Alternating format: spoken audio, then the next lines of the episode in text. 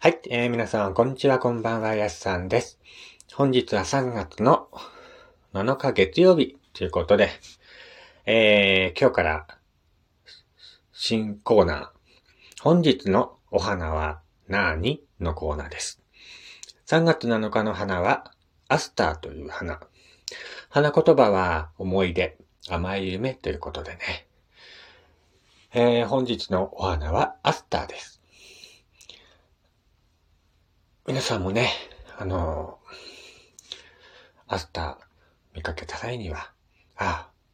3月7日の花なんだと思ってね、思い出してくれたらと思います。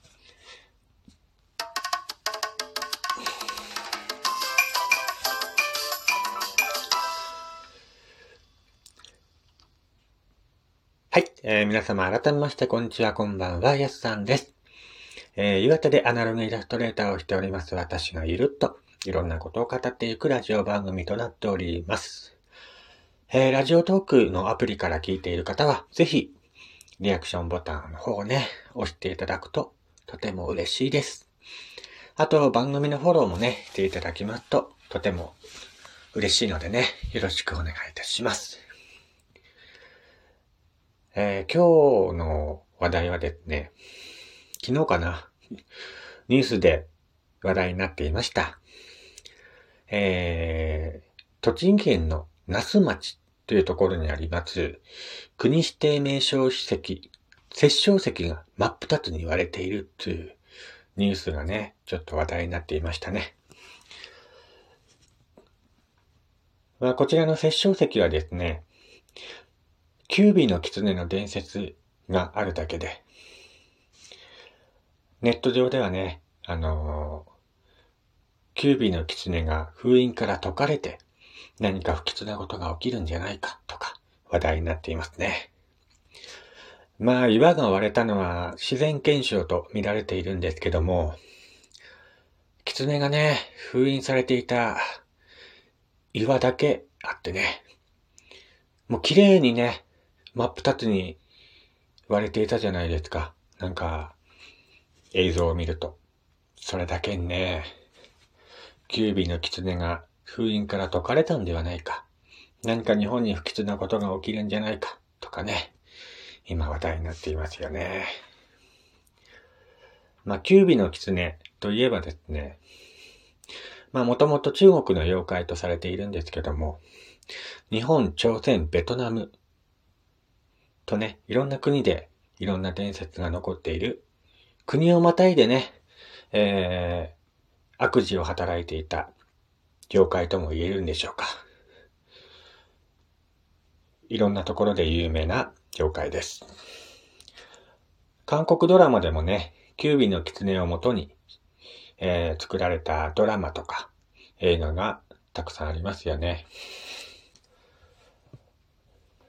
韓国では、キュービの狐はクミホと呼ばれていまして、えー、僕の彼女はクミホとかね、あとまあ、クミホ伝説とか、いろんなドラマとか映画があります。僕の彼女はクミホはね、とても可愛らしいクミホで面白かったですね。まあ機会があればね、このドラマの話も後でしようかなと思いますけども、今回は、えー、こちらの、栃木県の岩が割れたという話、いたします。はい。で、まあ、キュービーの狐なんですけども、日本にまつわる伝説というか、日本で起きた伝説なんですが、えー、昔ですね、今日の都に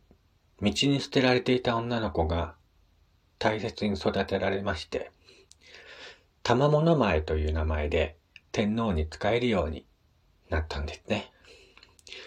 ある時、天皇が病気になってもなかなか治らないので、有名な占い師に見てもらったところ、看病していた玉物前という女の子が、金色の毛をしたね、9本の尻尾を持つ狐に変わりました。実はこの玉物舞は中国から日本に来て、天皇に呪いをかけ、日本を滅ぼそうとしてた妖怪だったのです。正体を見破られた九尾の狐は、栃木県の那須に逃げ込みましたんですけども、そこで見つかりまして、そこで弓矢で殺されてしまいました。そしてまあ、殺生石に封印されてね、えー、ことを得たんですけども、封印された後もですね、毒を撒き散らして、その石に近づくものを殺すようになったという伝説が今でも残っています。封印されてもなおね、毒を撒き散らして近づくものを殺すっていうね、よっぽど強い妖怪だったんではないかっていう、僕が思うんですけどもね。まあ、今回ね、その、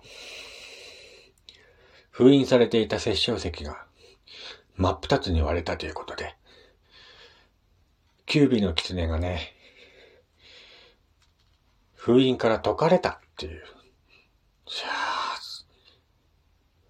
本当にそんなことが起きるのかと思うんですけどもね。まるで漫画とかドラマみたいな話なんですけども、現実にね、封印されていた岩が真っ二つに割れたっていうのでね。いやー、ついに、キュービの狐が封印から解かれてしまったっていうことで、どうなるんですかね。なんか不吉なことが起きなければいいですけども。なんてね。まあ、あの、専門家から言えば本当に自然現象でね、言われただけっていう話みたいなんですけどもね。どうですか皆さん。封印から解かれたキュービーの狐が今、日本の上空にいるんではないかなって僕自身は思うんですけども。なんてね。そんなことはないとは思うんですけども。まあそういったね、伝説が残っている殺生石が、えー、割れてしまったということで、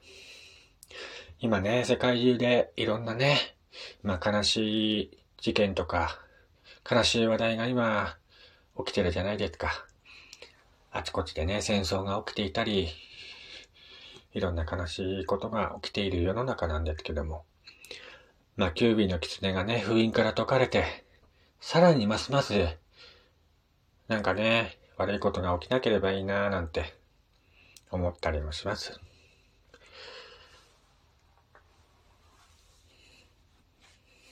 まあ、今回はね、あの、このニュースを見て、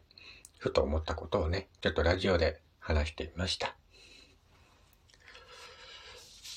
キュービーの狐といえば僕はですね、あのー韓国ドラマでね、初めて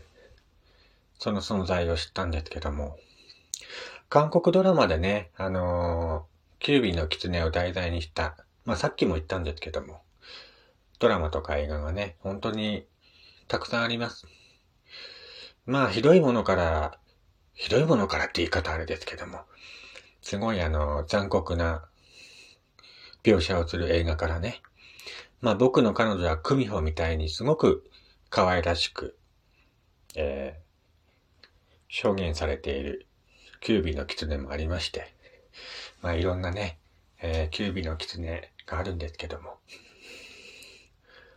まあそれだけね、あのー、日本よりももしかしたら中国の方がね、本当に有名な妖怪としてね、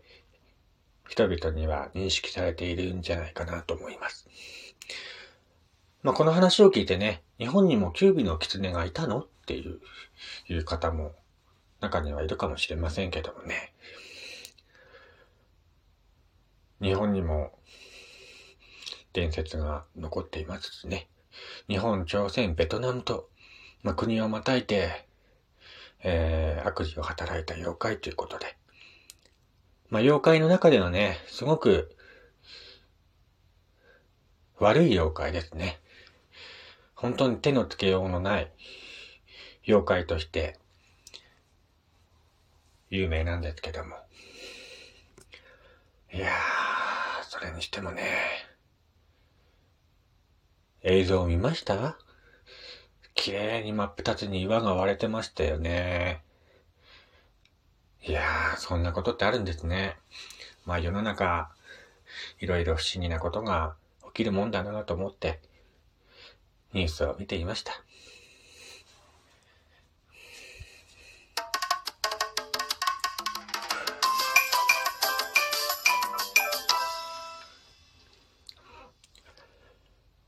えー、ということで今回はね、あのー、栃木県にある、えー、キュービーの狐が封印された殺生石が割れたというニュースを見てね、ちょっと思ったことをお話ししてみました。キュービーの狐伝説はまだまだ色々ありますので、まあご要望があったらね、ラジオで話していこうかなと思っていますので、その時はチェックの方よろしくお願いいたします。